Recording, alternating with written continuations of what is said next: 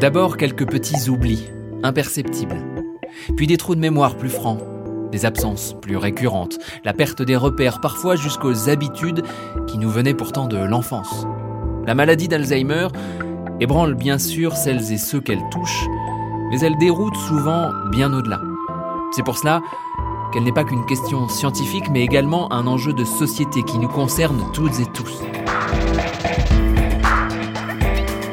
Bienvenue dans le troisième épisode de Des souris et des hommes, un podcast produit par All Sound et l'Institut Beaulieu.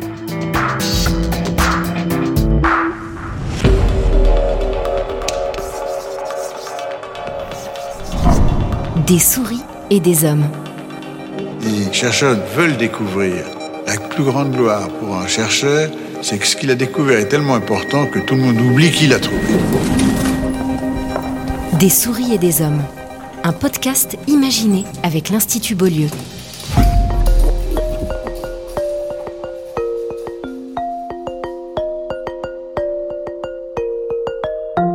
Si la France est dans les premiers rangs des pays européens où l'on vit le plus vieux, elle n'est que 11e quand on s'intéresse à l'espérance de vie en bonne santé. Les difficultés liées à la prise en charge des maladies neurodégénératives comme Alzheimer n'y sont sans doute pas pour rien. Dans les deux premiers épisodes de ce podcast, nous avons exploré le versant scientifique de la maladie, ses manifestations au cœur du cerveau, les recherches qui ont permis de mieux la comprendre et qui pourraient peut-être demain ouvrir la voie à des traitements thérapeutiques.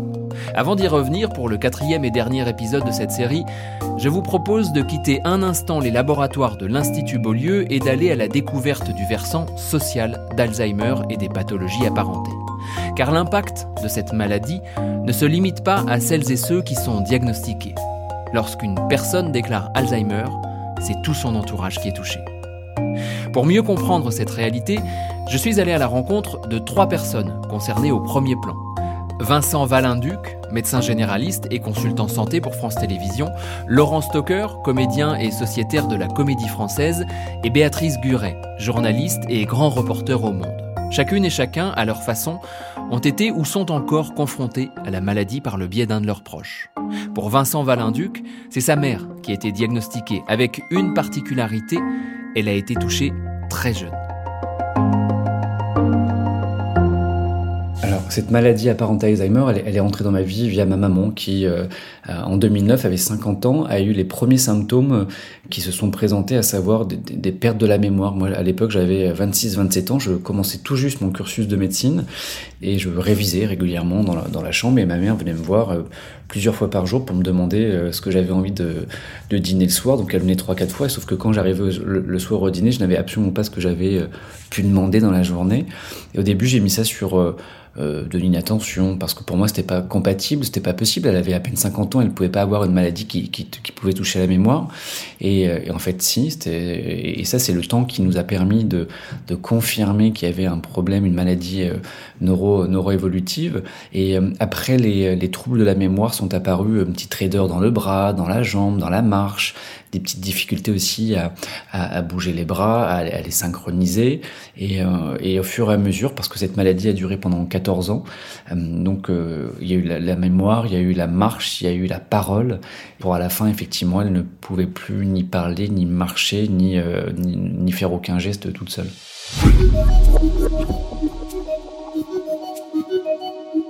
Raconter ainsi en moins de deux minutes, la chute semble vertigineuse. Mais ce qui rend les maladies neurodégénératives et notamment la maladie d'Alzheimer si complexes à appréhender et à vivre pour leurs proches, c'est qu'elles s'installent généralement sur un temps long. Vincent Valinduc a accompagné sa mère pendant 14 années. Le premier temps est celui du diagnostic. Détecter la maladie est complexe, surtout quand les malades eux-mêmes masquent parfois les symptômes, par peur bien sûr, ou par refus du risque d'un tel diagnostic. C'est ce qu'a vécu Béatrice Guret avec ses deux parents qui ont tous deux été atteints de la maladie d'Alzheimer en même temps. Au début, nous n'étions pas très conscients euh, de ce qu'il se passait parce que mes parents faisaient beaucoup semblant. Je pense qu'ils se rendaient compte, eux, que quelque chose ne tournait pas rond, mais ils euh, avaient un tas de réflexes qui leur permettaient de faire bonne figure et d'empêcher euh, que l'on se rende compte vraiment de la situation. Ce n'est qu'en passant du temps avec eux qu'on s'est rendu compte que quelque chose était en train d'advenir, qui n'était pas simplement la sénilité ou la vieillesse. D'ailleurs, ils n'étaient pas si vieux, ils étaient en assez bonne forme euh, physique, et leur propre médecin de famille n'avait rien décelé. La première étape est donc l'identification et surtout l'acceptation des symptômes eux-mêmes. Arriver à se dire qu'il y a quelque chose qui cloche. Or, cela prend souvent des mois, voire des années, et pendant ce temps-là, la maladie progresse. Ce qui fait que souvent, au moment du diagnostic dans un cabinet médical, la situation est déjà critique.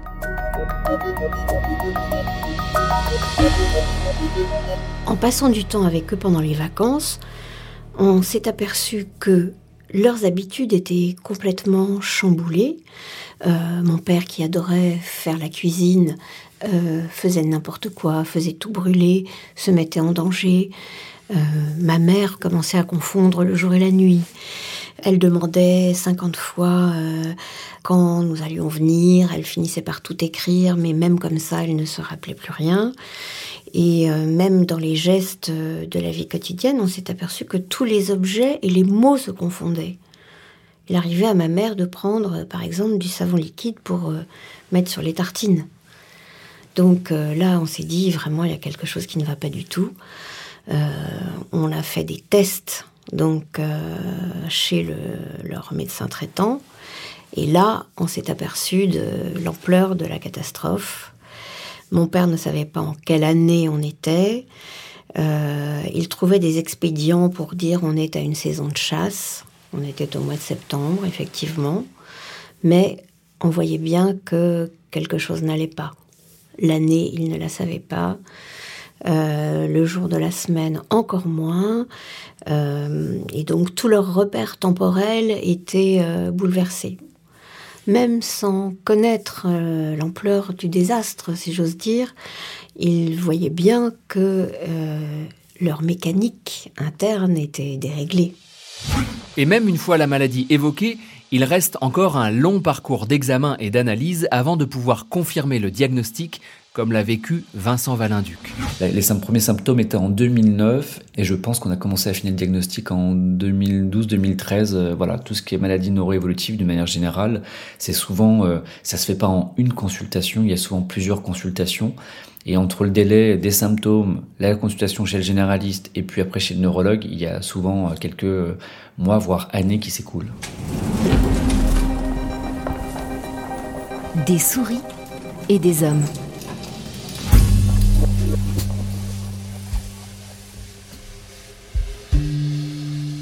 On comprend mieux l'acharnement farouche des chercheuses et chercheurs de l'Institut Beaulieu pour essayer de trouver les clés scientifiques afin d'établir un diagnostic le plus précoce et le plus fiable possible. C'est un long chemin. Pour l'entourage, accompagner une personne touchée par Alzheimer demande une énergie considérable. D'un coup, c'est tout votre quotidien qui bascule et vous devenez ce que l'on appelle un aidant ou une aidante. C'est notamment pour parler de ce rôle si particulier et partager son expérience que Vincent Valinduc a écrit un livre intitulé Je suis devenu le parent de mes parents, paru aux éditions Stock.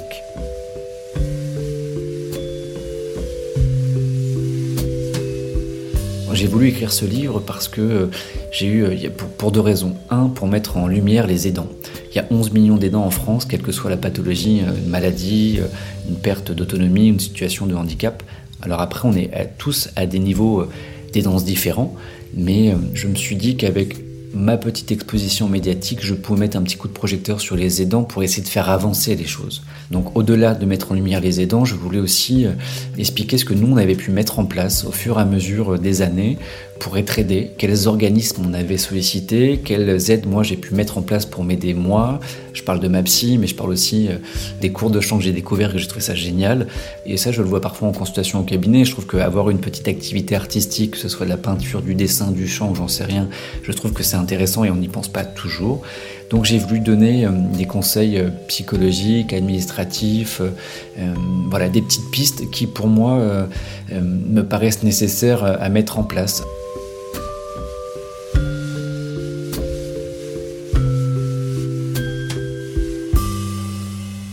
Le premier conseil de Vincent Valinduc serait sans doute cette prise de conscience que, dès l'apparition des premiers symptômes, avant même qu'un diagnostic ne soit posé, l'entourage des malades bascule dans ce statut d'aidant. Moi, j'ai appris que j'étais aidant en regardant la télévision. Un jour, j'ai entendu un journaliste qui a utilisé le mot aidant et comprendre que vous êtes aidant, bah, ça change tout. C'est-à-dire que ça va pas tant changer euh, votre façon, votre regard sur votre maman, hein, mais ça va surtout vous permettre de comprendre que vous avez accès à des aides. Elles nécessiteraient encore d'être développées sur tout le territoire et pour toutes les pathologies. Mais surtout, voilà, vous comprenez que vous avez accès à des aides. Et puis l'autre point, c'est que vous comprenez aussi que vous êtes fragile parce qu'un aidant a une santé fragile et qu'il est capital d'avoir un suivi médical euh, bien rapproché pour, pour que vous-même vous soyez en bonne mesure physique et mentale pour euh, accompagner votre proche malade.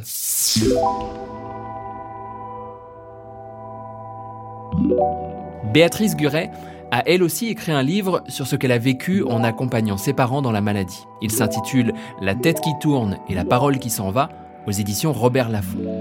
Elle y raconte notamment la grande difficulté que représente cette confrontation à une telle maladie. C'est très difficile à gérer en fait parce que euh, on ne se rend pas immédiatement compte de euh, l'énergie que ça prend, de la charge psychique que ça induit.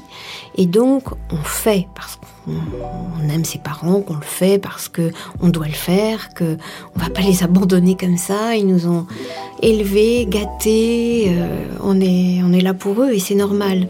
Sauf que on n'a pas du tout été formé pour ça, qu'on n'est pas très aidé, que l'EHPAD dans lequel euh, ils étaient, qui était quand même très cher, qui était dans les Hauts-de-Seine, il s'est trouvé qu'il y avait quand même des gens maltraitants, que euh, le suivi euh, psychologique et le suivi médical était quand même très mauvais, tout en étant très cher. Donc évidemment, on se débat avec ça sur tous les fronts. Euh, voilà, et puis quand vos propres parents euh, vous disent bonjour madame quand vous arrivez, ben, euh, vous vous mettez du temps à vous habituer à ça, et même s'ils vous reconnaissent à la fin, il y, a toujours, y a toujours du chagrin qui traîne. À côté de ce chagrin qu'évoque Béatrice Guret, il y a une multitude d'émotions qui traversent les aidantes et les aidants. Vincent Valinduc, lui, se souvient de la colère qu'il a ressentie dans les premiers temps de la maladie de sa mère. Au tout début, moi, j'ai souvenir quand j'ai vu les premiers symptômes, hein, c'est bête, mais j'ai ressenti de la colère, je savais pas du tout comment gérer euh, euh, ma maman qui commençait à oublier, et parfois même je, lui en voulais, mais en fait c'était tout simplement de la peur, parce que j'avais une jeune maman de 50 ans qui euh, commençait à oublier des informations, et, c'est idiot de ma part, mais comme beaucoup de, proches qui accompagnent, on, on, a énormément de peur, et parfois on sait pas comment gérer ça. Et, donc j'ai un peu ressenti de la colère au début, euh, c'était de la peur tout simplement. Et quand j'ai compris qu'il commençait à se passer quelque chose, qu'il y avait une maladie, bah, j'ai surtout compris qu'elle n'y était pour en rien. Et, à ce moment-là, j'ai compris qu'il fallait l'accompagner. Cette charge émotionnelle est si dense, sur un temps souvent si long, qu'elle peut réellement impacter durablement les aidantes et les aidants, comme l'a vécu Béatrice Guret. Pour moi, là, alors c'est vraiment à titre euh, tout à fait personnel, ça a eu des conséquences euh, extrêmes, je dirais. Euh, après la mort de mon père, moi j'ai développé un cancer et je pense que ça n'y est pas totalement étranger. Je pense que quand on absorbe des chagrins, des charges dans lesquelles on se sent un peu abandonné et aussi très fatiguée parce que euh, j'ai consacré beaucoup de temps de mes vacances à m'occuper d'eux sans en prendre assez moi-même en fait, sans mesurer qu'il fallait que je m'extrais de cette, euh, cette, espèce de bulle de douleur et qui n'était pas qu'une bulle de douleur, hein, il faut pas exagérer, c'était pas en permanence, mais je pense que la charge était trop lourde. Des souris et des hommes un podcast imaginé avec l'Institut Beaulieu.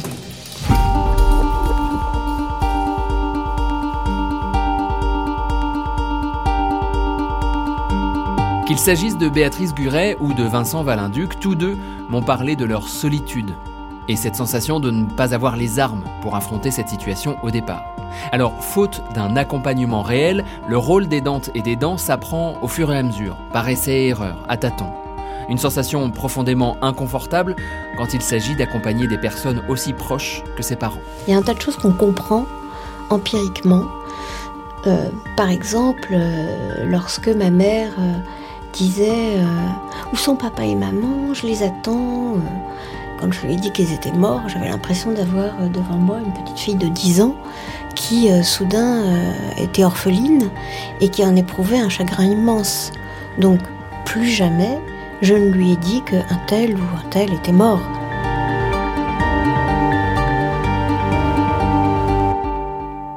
Laurent Stoker est comédien et sociétaire de la comédie française. Sa mère souffre d'une variante de la maladie d'Alzheimer, appelée maladie à corps de Lévy, qui a la particularité de provoquer, en plus des autres symptômes, des hallucinations auditives et visuelles. Il se trouve que cette maladie évolue étrangement. Il y a des jours où, on va dire, elle est pratiquement entre guillemets normal, donc elle a un discours pratiquement euh, raisonné et intelligent. Et puis le lendemain, euh, je prends toujours l'exemple d'une lampe qui s'allume ou qui s'éteint. En fait, elle, par moment elle est allumée, par moment elle est éteinte. Et donc c'est très déconcertant pour les proches parce que on a presque une discussion normale et puis euh, dans les minutes qui suivent, il y a plus de cohérence. Donc c'est ça qui est perturbant pour la personne dite normale.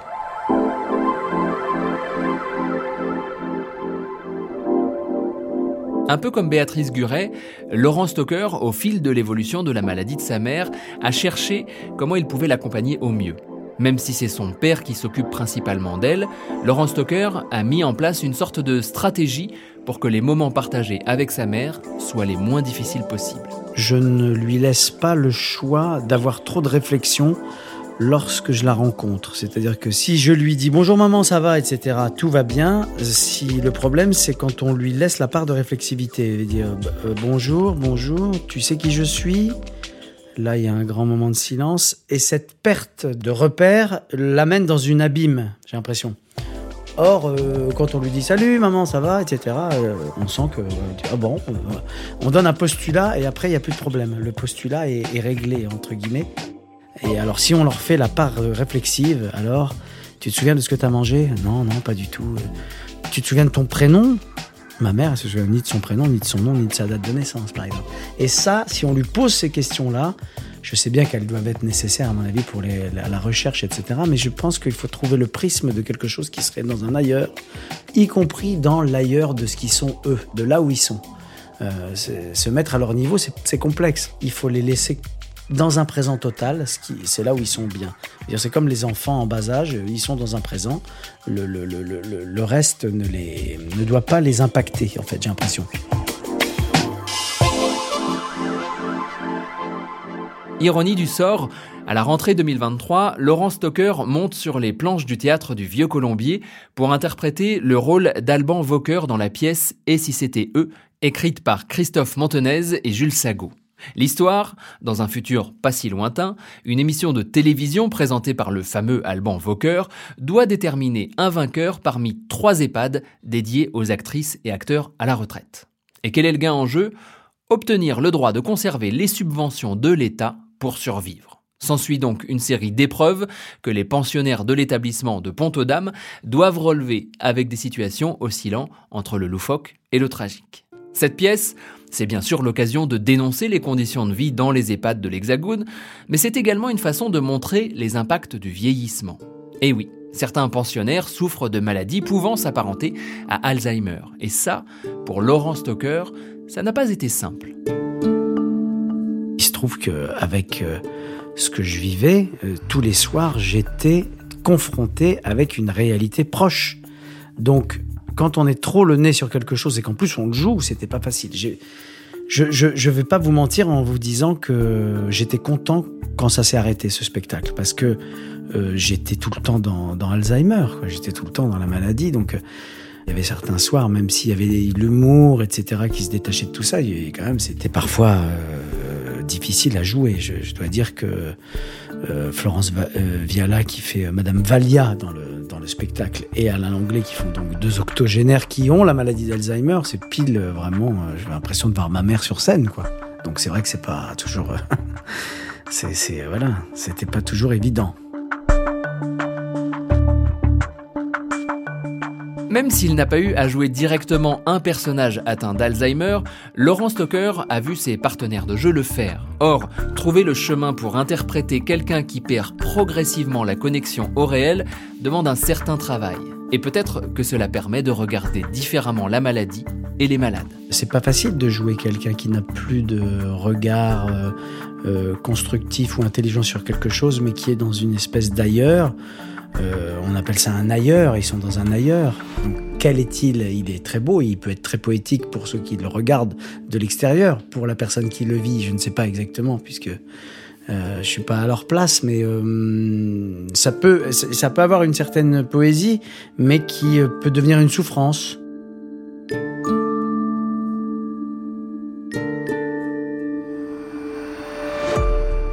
C'est étonnant, car Laurent Stoker n'est pas le premier à évoquer ce côté poétique en parlant des malades touchés par Alzheimer.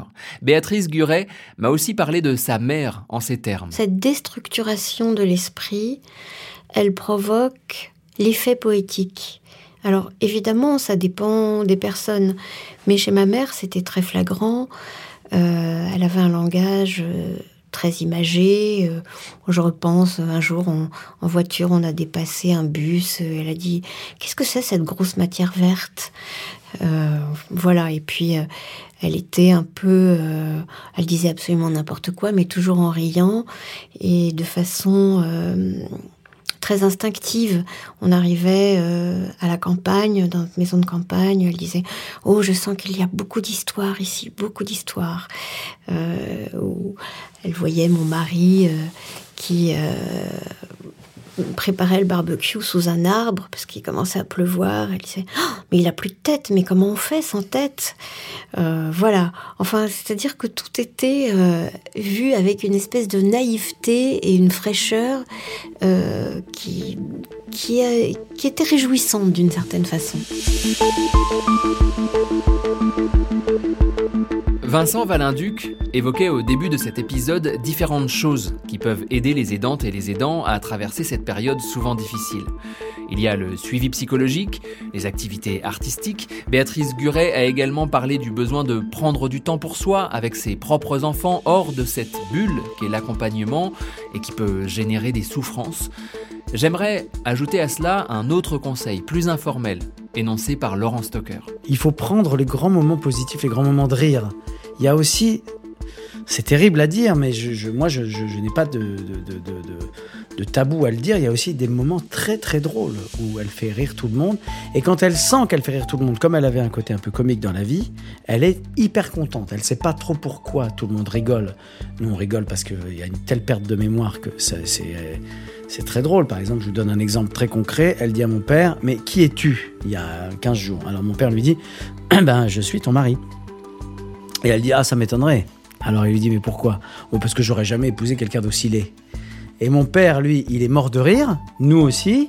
Et voilà, il faut prendre, il faut prendre le côté euh, comique des choses. Il faut pas se dire que. Euh, voilà. Euh, mon père, le premier, il dit Bah, c'est comme ça, c'est la vie. Elle, est, elle, est, a, elle a ça. Et puis, il faut aussi, aussi pouvoir en rire, quoi. Voilà. Aussi pouvoir rire de ça.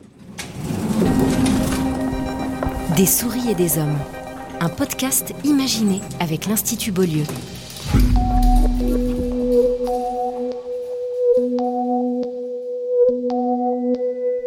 Il y a quelque chose de beau et de sincère dans cette attitude. Apprendre à partager tous les moments avec les proches touchés par ces terribles maladies neurodégénératives. Les plus durs comme les plus joyeux. Et surtout, ne pas négliger les seconds. Essayer d'aimer avant tout comme le dit Vincent Valinduc. Je dis que chaque aidant fait ce qu'il peut avec les moyens qu'il a. Alors, mon frère, mon père et moi, on a été beaucoup dans le sacrifice, mais euh, tout le monde ne doit pas faire ça, tout le monde doit le faire euh, comme il le ressent et avec les moyens qu'il a. Mais euh, il faut vraiment pas oublier qu'aider, c'est avant tout aimer, mais il faut pouvoir le faire dans des bonnes conditions pour que, que l'aidant et la personne qui est aidée se sentent le mieux possible. Il est crucial que le rôle et la réalité des aidantes et des aidants soient mis en lumière, connus, documentés, que le concret de ces maladies soit raconté. C'est ce qu'ont fait Vincent Valinduc et Béatrice Guret avec leur livre. C'est ce qu'a également fait Laurent Stoker au travers de la pièce Et si c'était eux? Mais il faudrait faire bien plus, comme l'explique Béatrice Guret. La maladie d'Alzheimer est de toute façon une question de société parce qu'elle impacte évidemment pas seulement les malades, mais leurs proches, les infrastructures qui doivent les accueillir, les gens qui doivent les soigner, euh, les personnels non médicaux qui doivent recevoir euh, une formation spécifique. Et aussi, euh, ses proches et ses familles, il faut trouver le moyen de leur dégager du temps, de les aider, de considérer leurs tâches, parce que c'est quelque chose qui est, qui est très difficile à porter. Ça n'est pas une maladie, entre guillemets, ordinaire. Euh, vous êtes euh, confronté à la perte totale de repères et de mémoire de quelqu'un qui vous a construit. Euh, et donc, c'est psychologiquement assez lourd à assumer en fond.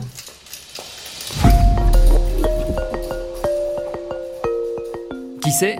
Peut-être que d'ici quelques années, il existera un congé pour les aidantes et les aidants en tout cas, en attendant que les pouvoirs publics se saisissent plus radicalement de cette question, je vous propose de retourner dans les laboratoires de l'Institut Beaulieu pour voir où en est la recherche actuellement et découvrir les horizons pleins d'espoir qui semblent s'ouvrir. Ce sera dans le quatrième et dernier épisode de cette série des souris et des hommes. Alors à tout de suite ou un peu plus tard. Des souris et des hommes est un podcast imaginé avec l'Institut Beaulieu un laboratoire de recherche qui suit une stratégie scientifique unique contre la maladie d'Alzheimer. Pour soutenir les chercheurs de l'Institut Beaulieu, faites un don par carte bancaire ou via PayPal en vous rendant sur le site www.institut-beaulieu.org.